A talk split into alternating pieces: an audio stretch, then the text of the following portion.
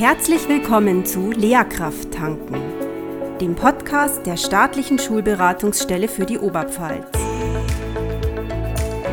Wir freuen uns, Ihnen auf diesem Weg verschiedene Impulse und Ideen geben zu dürfen, wie Sie professionell sein und dabei gesund bleiben können. Viel Spaß dabei! In unserer heutigen Folge beschäftigen wir uns mit der Perfektionismusfalle. Egal, ob unser Perfektionismus eher von einem Streben nach Vollkommenheit oder einer Angst vor Fehlern befeuert wird, grundsätzlich ist es sehr gut, dass wir ihn haben. Perfektionisten sind in der Regel organisiert, zuverlässig, kompetent und zielstrebig. Viele von ihnen haben beruflichen Erfolg, weil sie sich auf eine Aufgabe komplett einlassen – Verantwortung übernehmen und Dinge voranbringen.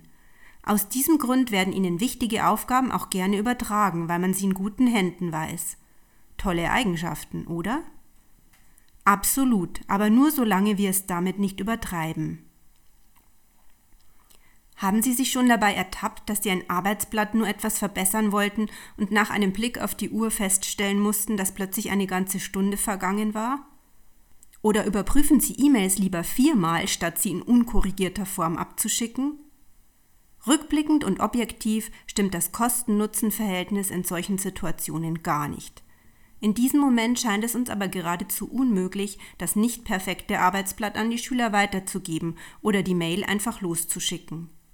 Die Unbegrenztheit der Arbeit eines Lehrers im Homeoffice ohne konkrete zeitliche Vorgaben trägt maßgeblich dazu bei, dass wir uns dieses dysfunktionalen Perfektionismus gar nicht bewusst werden.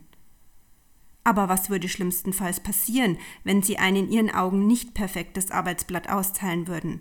Oder anders gefragt, haben Sie jemals von Schülern oder Eltern die Rückmeldung bekommen, Ihre Arbeitsblätter sind immer so toll? Manchmal beißen wir uns an Dingen fest, die es gar nicht wert sind, weil sie für andere nicht so wichtig sind wie für uns selbst. Wir haben dann aber auch keine Ressourcen mehr übrig für das, was uns Kraft gibt. Persönliche Kontakte, unsere Familie, Dinge, bei denen wir uns selbst verwirklichen und frei fühlen können. Deshalb macht es Sinn, unser Arbeitsverhalten in diesen Punkten immer wieder zu analysieren.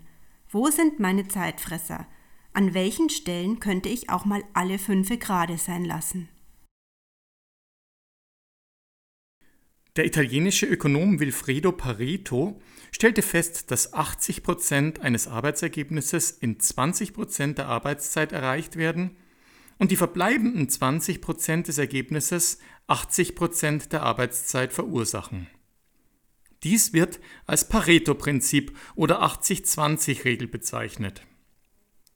Eine wichtige Folgerung ist, dass die meiste Arbeitszeit zur Optimierung eines Ergebnisses verwendet wird, das eigentlich mit deutlich geringerem Zeitaufwand, wenn auch nicht in perfekter Form, bereits erreicht war.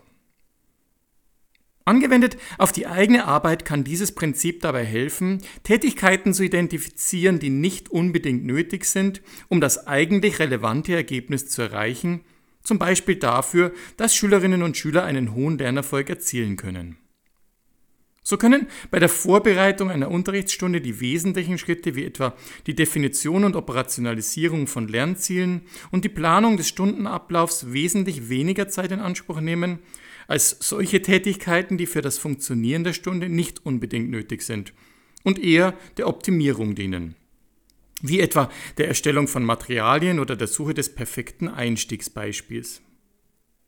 Es lohnt sich zu hinterfragen, welche Tätigkeiten tatsächlich zu einem guten Arbeitsergebnis beitragen.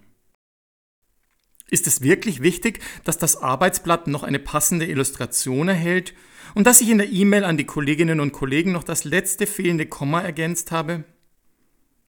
Eine konsequente Anwendung des Pareto-Prinzips würde bedeuten, nicht nach Perfektion zu streben, sondern nach Produktivität. Unsere Übung für heute nicht perfekt sein. Nehmen Sie sich vor, in dieser Woche dreimal ganz bewusst zu stoppen, wenn Ihr Perfektionismus Sie dazu treibt, die Dinge noch genauer zu tun.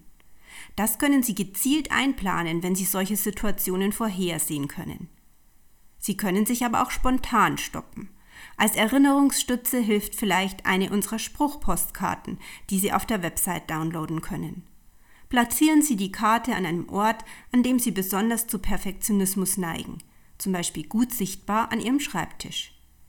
Genießen Sie die Zeit, die Sie mit dem Ausstieg aus der Perfektionismusfalle gewonnen haben, ganz bewusst. Das heißt, drucken Sie das nicht überarbeitete Arbeitsblatt aus und gönnen Sie sich zur Belohnung eine Kaffeepause.